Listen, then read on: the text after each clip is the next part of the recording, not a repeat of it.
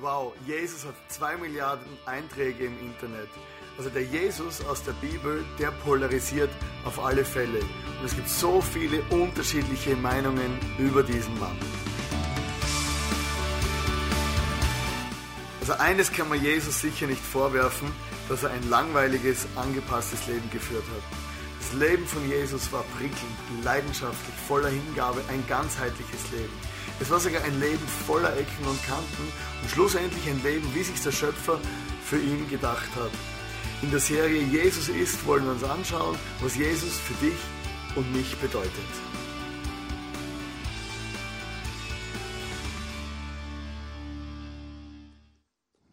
Hallo.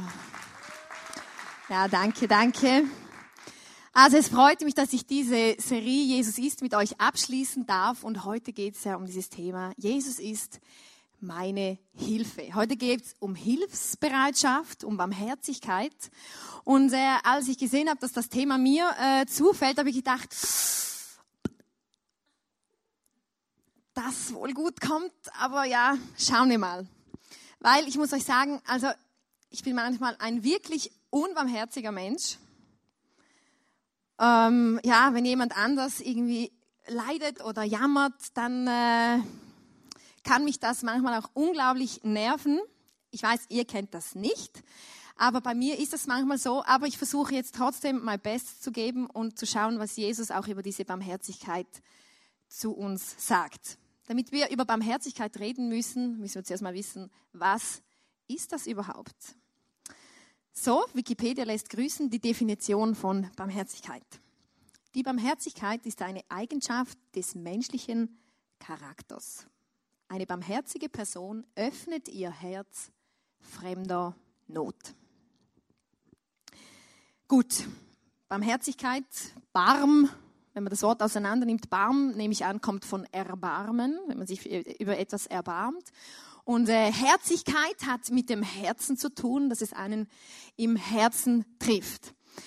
Und eben, wie gesagt, meine Barmherzigkeit hat manchmal Grenzen, da habe ich wirklich noch Luft nach oben.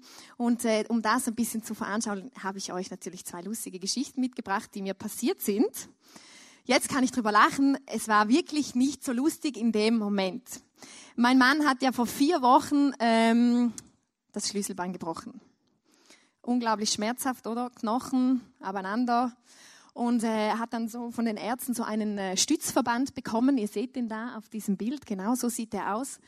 Und ähm, am Samstag hat ihn gebrochen und als er dann äh, nach, zuerst habe ich gedacht, oh, mein armer, armer Schatz, oder oh, es muss so schmerzhaft sein, oder Kaum war er zu Hause, oder? Da musste ihm helfen mit T-Shirt ausziehen, musste ihm helfen mit, keine Ahnung, Zähne putzen, er kann nicht mehr quasi das Wasser selber rausspülen und, und, und. Viele Dinge des Lebens sind einfach dann beschwerlicher. Ja, und dann hat es mich halt auch ein bisschen genervt, oder? Die Jammerei und so. Und ähm, am Montag, Samstag ist es passiert, Montag ähm, habe ich dann gemerkt, okay, die Ärzte haben ihm das, den Stützverband, da hat das ja übers T-Shirt, haben ihm es direkt auf der Haut äh, angezogen, direkt unter der Schulter, oder? Und da schwitzt du voll rein. Und also ich als Schweizer würde sagen, das ist grusig. Und habe ich gesagt, Schatz, das Ding kann man ja ausziehen, wir müssen das unbedingt waschen, weil das geht nicht so. Und dann ziehst du ein T-Shirt drunter an und dann ist das alles halb so wild. Gut, er hat sich dann dafür entschieden, hat gesagt, okay, ich habe gesagt, ja, weißt du, wir haben eine super Waschmaschine. 15 Minuten ist das Teil draußen, schnell in den Trockner und in einer halben, dreiviertel Stunde hast du das Ding wieder an. Das haben wir das mühsam ausgezogen oder jede, jede kleine Bewegung hat Schmerzen verursacht. Habe schon gedacht, oh, mache ich das wirklich eine gute Idee? Doch, doch, wir müssen das waschen. Und äh, dann habe ich das morgens um 10 vor 11 in die Waschmaschine gehauen und habe völlig vergessen, dass bei uns in der Schweiz um 11 der Strom abstellt für die Waschmaschine. Ich glaube, in Österreich ist das nicht so, aber bei uns ist das, weil der Strom in der Küche gebraucht wird zum Kochen, oder? Und das Ding ist da in der Waschmaschine, zack, Strom aus. Du kannst da weder die Tür aufmachen noch irgendwie irgendwas. Eine Stunde lang. Und dann war das Ding ja noch nicht fertig gewaschen und war noch nicht im Trockner. Der arme Kerl, oder? Zwei, zwei Stunden lang hat er irgendwie durchgehalten unter, unter Schmerzen und hat zu mir gesagt, ja Schatz, gebrochener Knochen, aber Hauptsache, ich stinke nicht. Ich dachte, okay, das ist typisch Ilana. Und dann habe ich es auch noch kaputt gemacht. Zu einem total, wirklich ungünstigen Zeitpunkt. Also eben ist ja äh, letzten, also am Freitag vor einer Woche dann äh, nach Amerika geflogen und am Donnerstagabend hatte er noch Small Group, da waren noch die Jungs bei uns im Haus, oder? Da haben wir Fußballmatch geschaut und so. Und um 11 Uhr nachts kommt er dann auf die Idee, ach Schatz, komm, hau das doch nochmal in die Waschmaschine. Dann habe ich es frisch für Amerika. Habe ich gedacht, ja, okay, 11 Uhr der Nacht, ja, da passiert garantiert nichts mit dem Strom, oder? Kein Problem. Ich habe es extra in einen Kissenbezug reingemacht, damit dem auch ja nichts passiert. Habe gewaschen, alles wunderbar geklappt, nehme es raus, ähm, haus in den Trockner, nehme es raus, will es aus diesem, aus diesem Kistenbezug äh, rausnehmen. Und da, weil das so Klettverschlüsse sind, hat sich alles so voll verklebt, oder? Und ich, meine Ungeduld, denke, ah, das ist scheiß Zeug, oder? Jetzt klebt es da noch ineinander und reiß an diesem Bändel und zack, die Niete weg von diesem, von diesem hinten, von dem Bewegungsglied. Oh, müsst euch die Situation geben, oder? Nachts um elf, kein Arzt erreichbar, kein Krankenhaus, das uns irgendwie ein neues Ding geben könnte. Morgens um halb sechs Abfahrt zum Flughafen nach Zürich, Flug nach Amerika und dieses Ding ist kaputt. Also da habe ich wirklich Jesus Hilfe gebraucht. Wir haben dann Gott sei Dank, René hat dann gesagt, komm, schau mal nach, vielleicht haben wir noch irgendeine Niete oder so, wie man es irgendwie festmachen könnte. Ihr seht, er, jetzt, er trägt jetzt zwei unterschiedliche Knöpfe. Hat Style, oder? Ähm, wir haben dann einen einzigen, nicht wirklich eine einzige Niete hatten wir noch und zum Glück so eine Nietenklammer und ich konnte es wieder reparieren.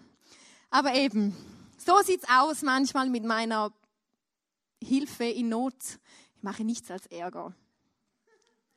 Genau. Und ich weiß nicht, wie es dir geht, oder? Mit, mit, mit, mit dieser Hilfsbereitschaft, dieser Barmherzigkeit. Und wenn ich das Thema Jesus ist meine Hilfe höre, dann weiß ich einfach oder lebe ich das selber, dass Jesus wirklich meine Hilfe ist im Leben. Jesus ist einfach mein bester Freund. Er versteht mich, wenn mich niemand anderes versteht, weil er kennt mein Herz. Herr Jesus ist, ist, ist meine Ermutigung wenn ich entmutigt bin.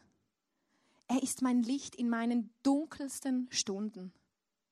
Und ich kann euch sagen, die gibt es auch bei mir. Dunkle Stunden, wo ich denke, ja, wo ich gar nichts mehr denke, nur noch denke, ich verkrieche mich irgendwie unter der Decke. In Jesus, mit diesem Jesus zu leben, ist wirklich, ich bin begeistert. Er ist einfach die Hilfe in meinen Problemen. Und ähm, das ist wirklich so, dass, dass, dass diese Bibel schreibt, dieser Jesus hilft uns. Und ähm, aber was ich auch noch mit euch anschauen möchte, ist, was Jesus zu uns sagt, wie wir diese Hilfsbereitschaft oder diese, eben diese Barmherzigkeit leben sollen. Ich habe euch einen Videoclip mitgebracht über das Gleichnis vom barmherzigen Samariter. Und siehe, ein Gesetzesgelehrter trat auf, versuchte ihn und sprach, Meister, was muss ich tun, um das ewige Leben zu erben? Und er sprach zu ihm, Was steht im Gesetz geschrieben? Wie liest du? Er aber antwortete und sprach, Du sollst den Herrn, deinen Gott, lieben mit deinem ganzen Herzen und mit deiner ganzen Seele und mit deiner ganzen Kraft und mit deinem ganzen Denken und deinen Nächsten wie dich selbst. Er sprach zu ihm, Du hast recht geantwortet. Tue dies, so wirst du leben. Er aber wollte sich selbst rechtfertigen und sprach zu Jesus, Und wer ist mein Nächster? Da erwiderte Jesus und sprach, Es ging ein Mensch von Jerusalem nach Jericho hinab und fiel unter die Räuber.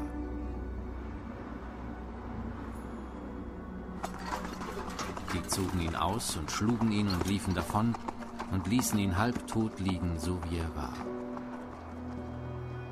Es traf sich aber, dass ein Priester dieselbe Straße hinabzog.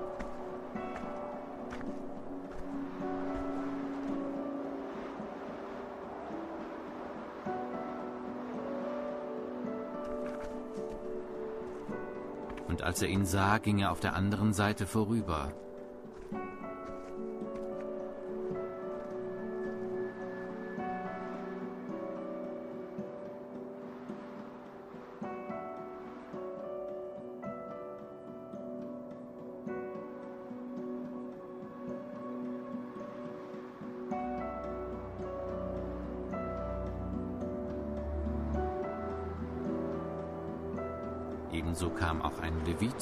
Gegend war, sah ihn und ging auf der anderen Seite vorüber.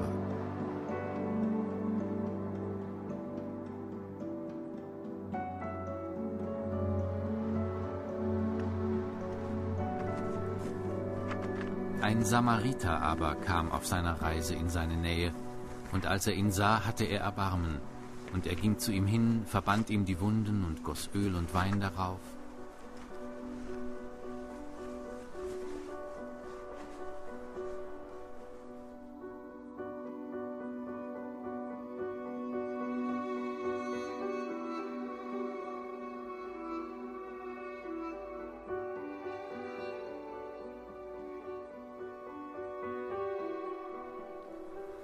Hob ihn auf sein eigenes Tier, führte ihn in eine Herberge und pflegte ihn.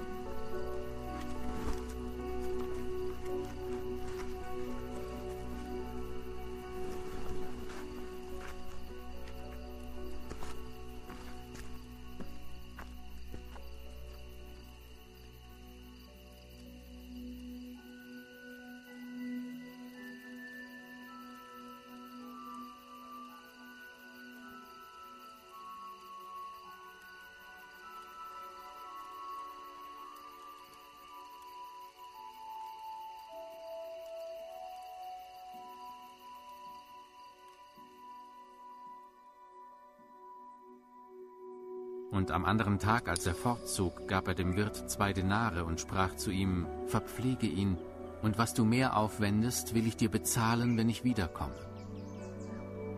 Welcher von diesen dreien ist deiner Meinung nach nun der Nächste dessen gewesen, der unter die Räuber gefallen ist? Er sprach, der, welcher die Barmherzigkeit an ihm getan hat. Da sprach Jesus zu ihm, so geh du hin und handle ebenso.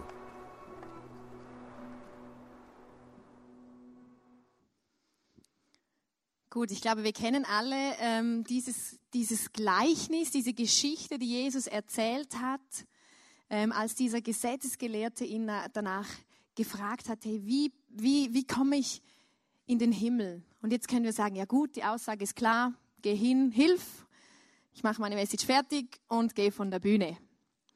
Aber bei der genaueren Betrachtung von diesem Gleichnis sind mir einige Dinge aufgefallen, die unglaublich interessant sind. Und ich habe drei Punkte für euch mitgebracht, die wir gemeinsam anschauen. Also das erste ist einfach, hey, denke out of the box. Was heißt jetzt das?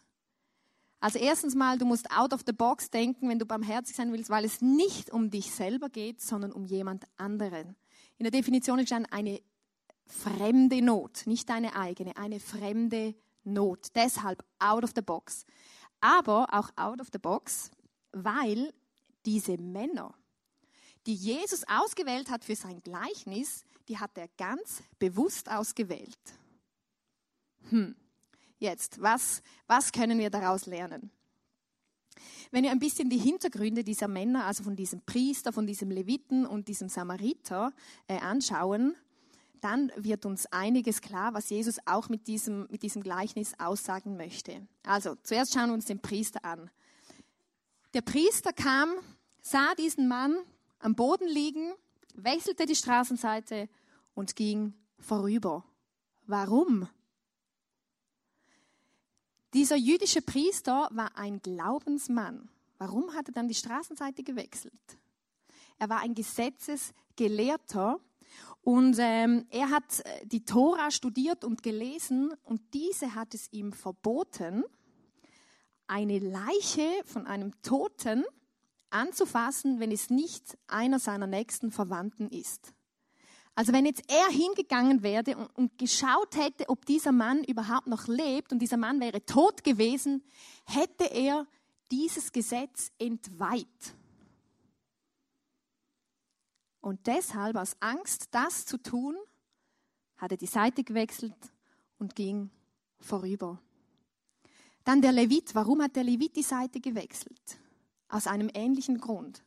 Auch der, Levit, der Levit, also die Juden und auch die Leviten, die stammen aus dem Volk Israel.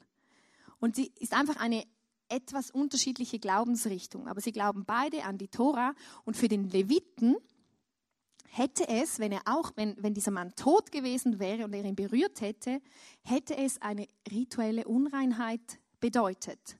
Also wir waren ja da unterwegs und wahrscheinlich, wenn, wenn, wenn er ihn berührt hätte, gesehen hat, oh, der ist tot, dann hätte er aufgrund, weil er sich verunreinigt hat an einem Toten, hätte er an seinem Ort, wo er hin wollte, keine religiösen Handlungen vornehmen dürfen. Hm. Also aufgrund von einem Gesetz haben sie nicht geholfen. Ich habe mir gedacht, okay, gut, wie kann ich das für mich in einem Beispiel erklären? Es ist wie, wenn ich am Bahnhof stehen würde, jemand neben mir stürzt auf die Gleise und ich weiß nicht, ihr kennt sicher dieses Schild, Überschreiten der Gleise verboten. Ich aufgrund von diesem Schild dieser Person, die runtergefallen ist, nicht helfen würde. Da steht ja, ist verboten, ich darf da nicht runter. Und damit setze ich diese Regel über Menschlichkeit, über Barmherzigkeit, über menschliches Helfen. Und genau das haben dieser jüdische Priester und dieser Levit gemacht. Und jetzt sage ich euch, jetzt kommt es ganz dick. Dieser Samariter, also Jesus war echt ein Fuchs. Ähm, es war eigentlich nicht ein Samariter, es war ein Samaritaner. Es gibt zwei Arten von Samariter. Das eine sind die Bewohner von Samaria, die heißen aufgrund von ihrem Wohnort Samariter. Und das andere waren die Samaritaner. Und die waren Zugehörige einer Glaubensgemeinschaft, die auch aus diesem Volk Israel herausgekommen ist. Gut, und dieser Samariter, diese, diese Glaubensrichtung, war bei den Juden, die galten als Abtrünnige. Also in den Augen von diesem jüdischen Priester und wahrscheinlich auch von dem Leviten war dieser Samariter sowas wie ein Feind. Das waren die, die eh keine Ahnung haben und die, die quasi abgefallen sind und sowieso in eine falsche Richtung gehen.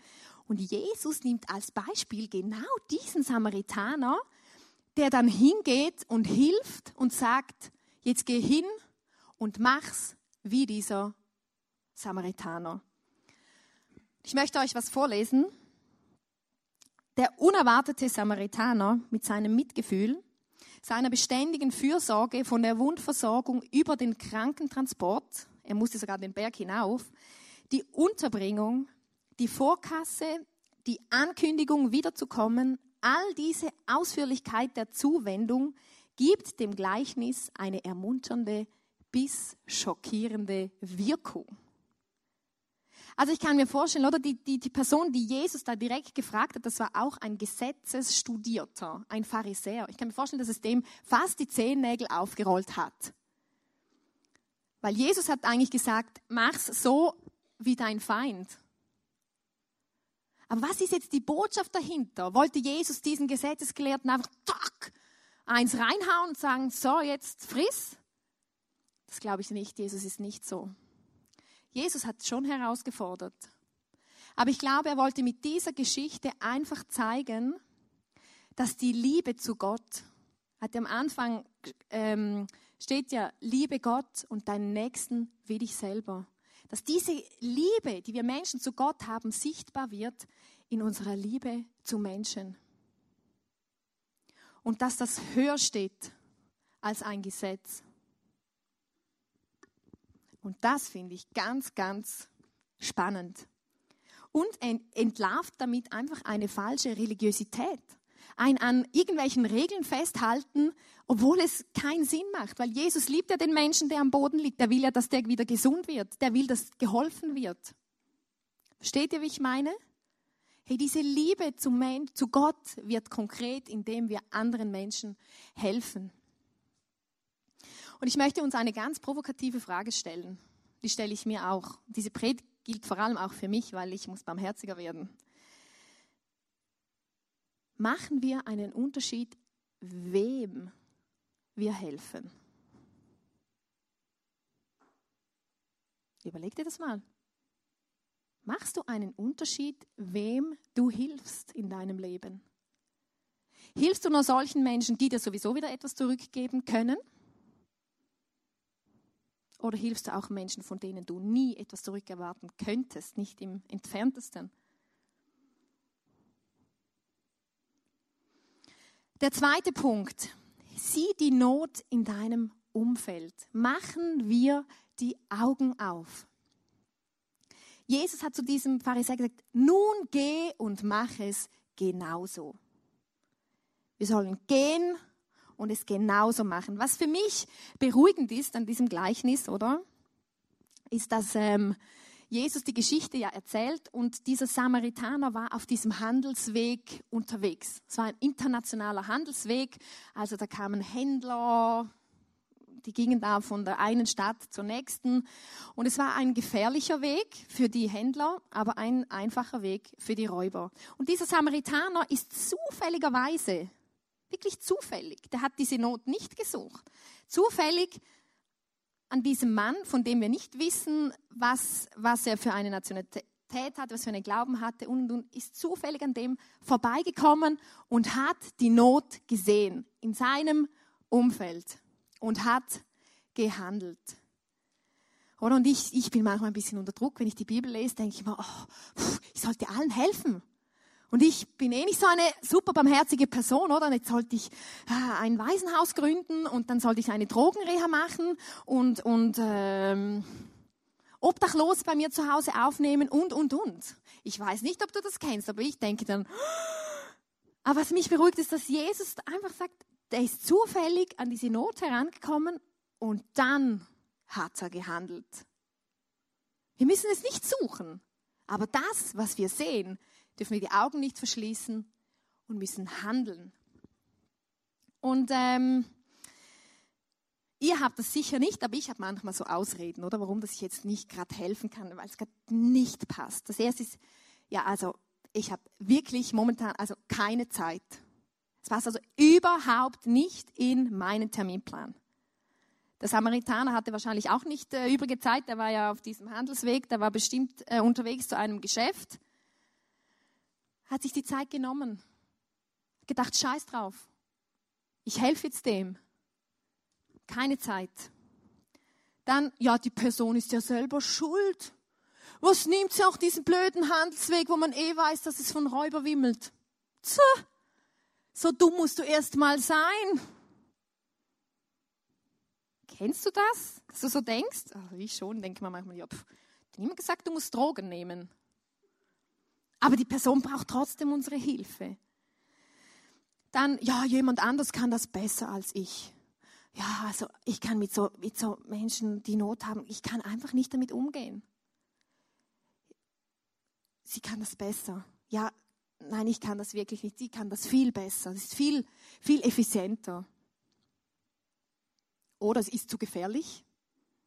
Wenn jemand vor dir auf die Gleise stürzt, äh, wenn du dem hilfst, riskierst du, dass der Zug reinfährt und dass du noch mit im Desaster endest. Oder wir haben auch schon erlebt, dass du, dass du keine Ahnung, irgendwelchen äh, Beziehungsschwierigkeiten hilfst und schlussendlich bist du selber der Idiot, weil du dich noch eingemischt hast. Alles schon passiert. Ist viel zu gefährlich. Helfen ist viel zu gefährlich. Und meine Hilfe ist doch nur ein Tropfen auf dem heißen Stein. Also ob ich jetzt dieser Person diese zwei Euro gebe oder nicht, kommt doch gerade auch nicht mehr drauf an. Gebe ich sie nicht. Es ist nur ein Tropfen auf den heißen Stein. Und meine Lieben, es wird Zeit, dass wir diese Ausreden beerdigen. Jesus hat gesagt, wir sollen hingehen und es genauso machen wie der Samaritaner, dass wir aufstehen und anfangen, die Not um uns herum zu sehen. Und da ist Not, ich sag's euch. Aber das Geniale ist, und damit komme ich zum dritten Punkt, ist, du kannst einen Unterschied machen. Oft haben wir das Gefühl, wir sind so klein und das, was sie tun, ah, oh, ist eh nichts wert. Aber hey, wir können einen Unterschied machen im Leben von jemand anderem. Dieser Samaritaner hat einen Unterschied gemacht in diesem verwundeten Mann. Das kannst du mir glauben. Einen Riesenunterschied. Und ich möchte euch eine Bibelstelle vorlesen aus Matthäus 25, Vers 31 bis 46. Und Jesus ist da zusammen mit seinen Jüngern und sie reden über was, was kommen wird, das Ende der Welt und ganz heiße Themen besprechen sie. Und Jesus sagt Folgendes zu ihnen. Denn ich war hungrig und ihr habt mir zu essen gegeben. Ich war durstig und ihr gabt mir zu trinken. Ich war ein Fremder und ihr habt mich in euer Haus eingeladen. Ich war nackt und ihr habt mich gekleidet. Ich war krank und ihr habt mich gepflegt. Ich war im Gefängnis und ihr habt mich besucht.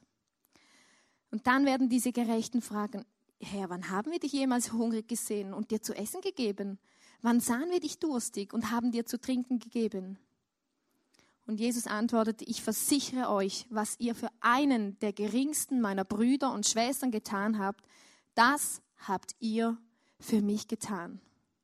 Also wenn wir Menschen helfen, dann helfen wir indirekt Jesus. Nicht, dass jetzt Jesus unsere Hilfe nötig hätte, aber wir tun es auch für ihn, weil es zeigt unsere Liebe zu Gott.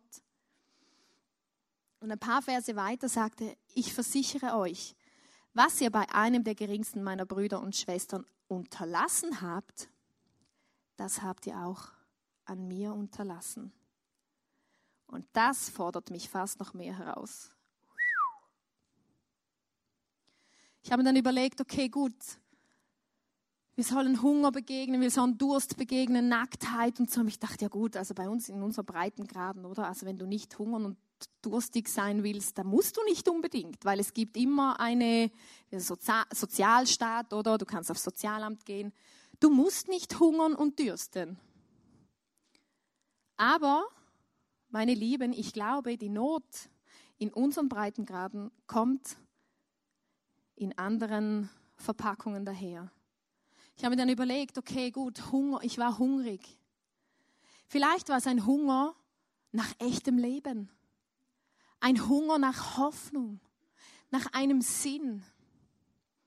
Vor einer Woche kam äh, ein Vater von, vom, äh, ich arbeite ja an einem Schülerhort, hat ein Vater am Abend seine Kinder abgeholt und hat mir gesagt, ja, war ein scheiß Wochenende, ein Freund von ihm hat sich erschossen. Und er und sein Stiefsohn haben ihn gefunden.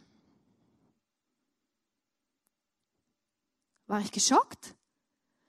Plötzlich ist es im Umfeld. Im Umfeld. Oder man hört ja immer wieder von Selbstmorden äh, mit Topmanager und und und. Aber trifft das unser Herz? Nicht wirklich.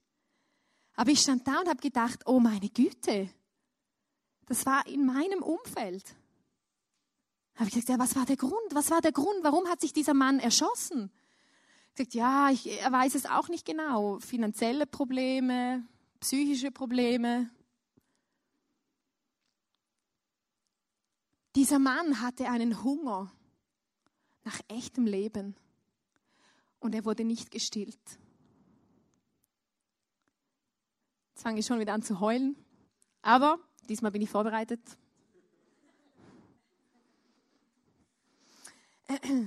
der hatte einen Hunger nach echtem Leben und ist nicht gestillt worden. Und deshalb hat er seinem Leben ein Ende gesetzt. Hätte er doch von diesem Jesus gewusst. Dann, ich war durstig. Vielleicht ein Durst nach Annahme und Liebe. Ich kann es euch sagen, ich habe Kinder im Schülerhort, die dürsten nach, nach Zuneigung.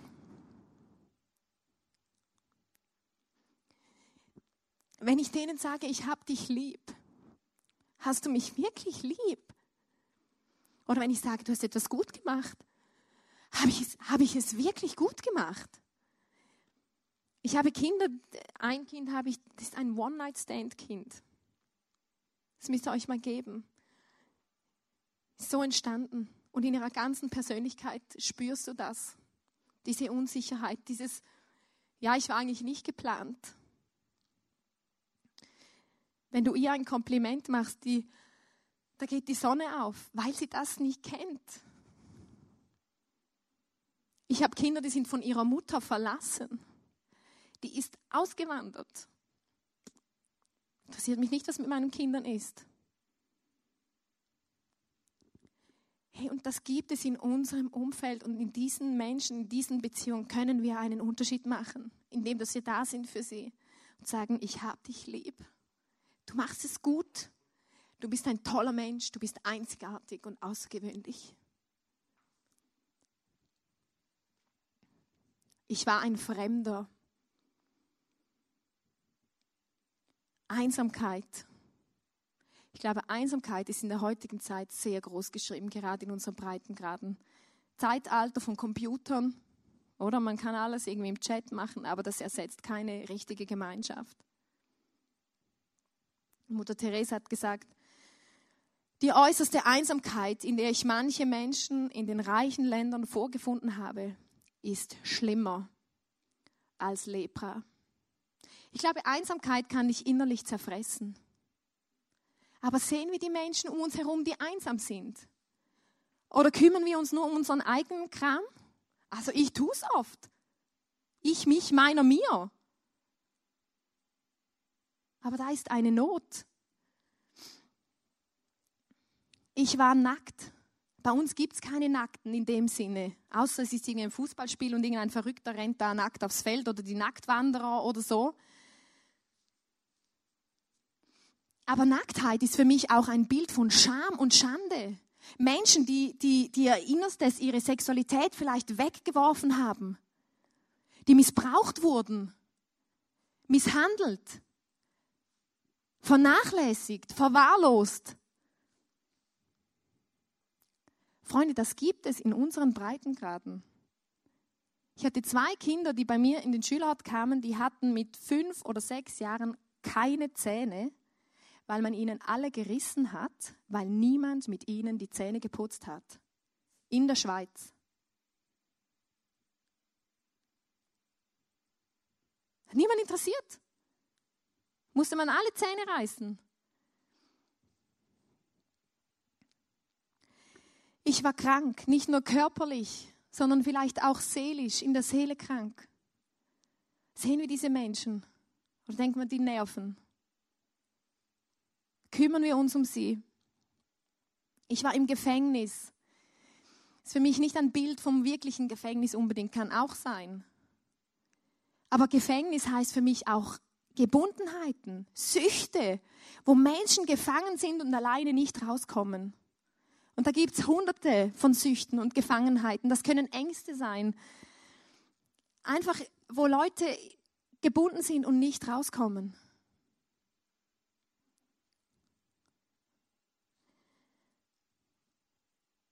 Barmherzigkeit kostet einen Preis, aber sie kann Leben verändern.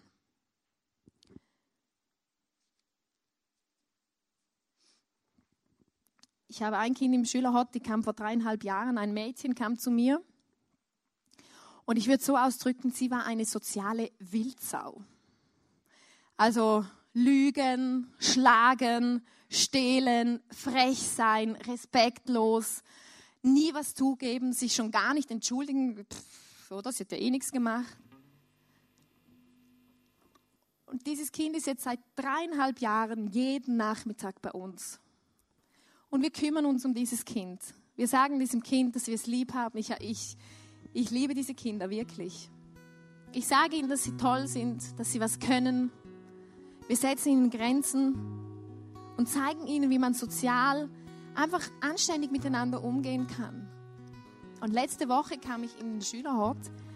Und meistens ist es so, wenn ich reinkomme, dann stürmen fünf Kinder und sagen, Ilana diese und Ilana das und Ilana ja und ich muss und die hat das und da da da. Komme ich rein und dann kommt dieses Mädchen wie ein geschlagenes Hündchen, schaut mich an und sagt, ich habe mich schon entschuldigt. Habe ich gedacht, ja, was hast du denn gemacht? Wir haben einen Jungen, der hatte eine Operation und hat hier eine Narbe und sie hat ihm voll eins reingedonnert, weil die irgendwie einen Konflikt hatten. Aber was ist der Punkt? Was will ich damit sagen? Sie hatte so ein schlechtes Gewissen.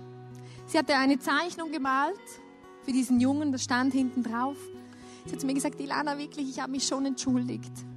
Sie hat es zugegeben, sie hat sich entschuldigt, sie hatte ein schlechtes Gewissen.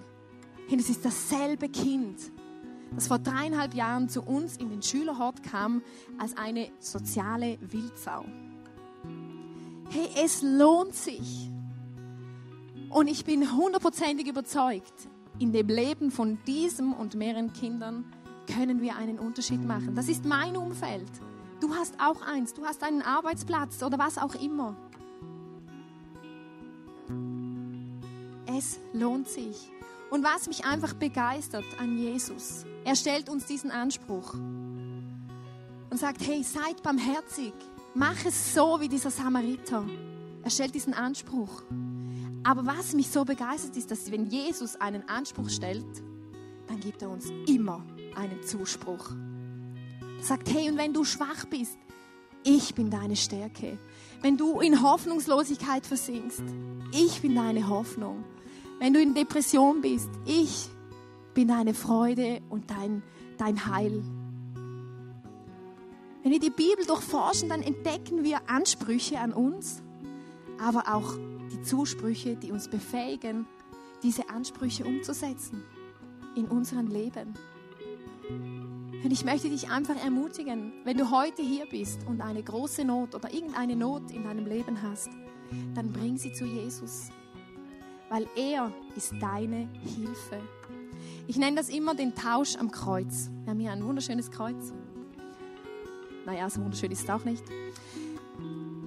Ich habe gelernt, und das begeistert mich, was mich alles begeistert, dass ich Dinge in meinem Leben umtauschen kann. Nicht nur Klamotten, die ich zu groß oder zu klein gekauft habe, sondern Ängste, Schwächen, Dinge, die mein Leben beeinflussen. Ich gehe manchmal zu Jesus und sage, Jesus, ich habe Angst. Aber ich tausche meine Angst gegen deinen Mut. Und dann passiert was in meinem Herzen. Und das kannst du mit all deinen Nöten machen. Und du sagst, ich mache mir Sorgen. Okay, Jesus, ich nehme deine Zuversicht, das Vertrauen in dich. Wenn du Krankheit hast, Jesus, ich proklamiere deine Gesundheit über meinem Leben. Und das passiert, da passiert was in deinem Herz. Versuch's. Probier's aus. Wenn du eine Not hast, geh zu Jesus oder geh da nach hinten ins Face-to-Face. Es sind Menschen, die beten für dich und Gebet hat Kraft. Gebet hat Auswirkungen.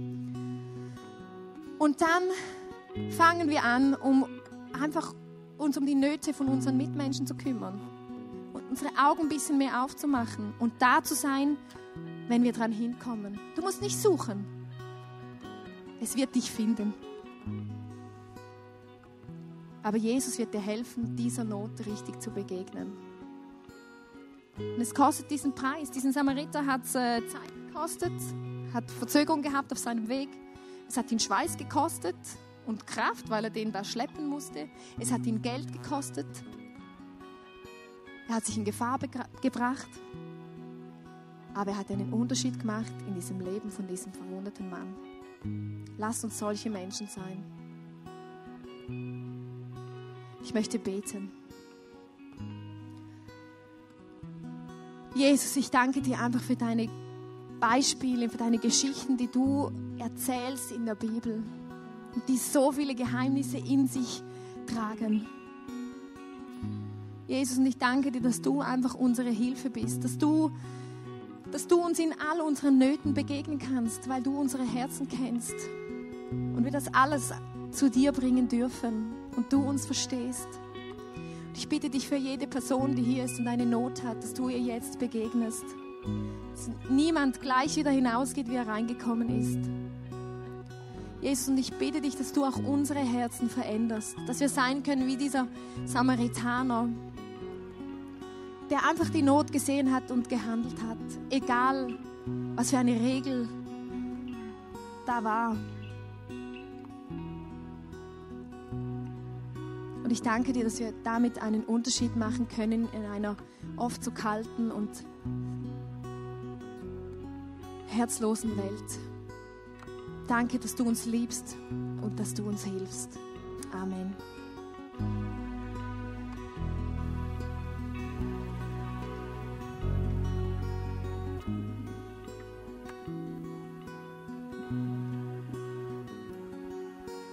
Higher than the mountains that I face, stronger than the power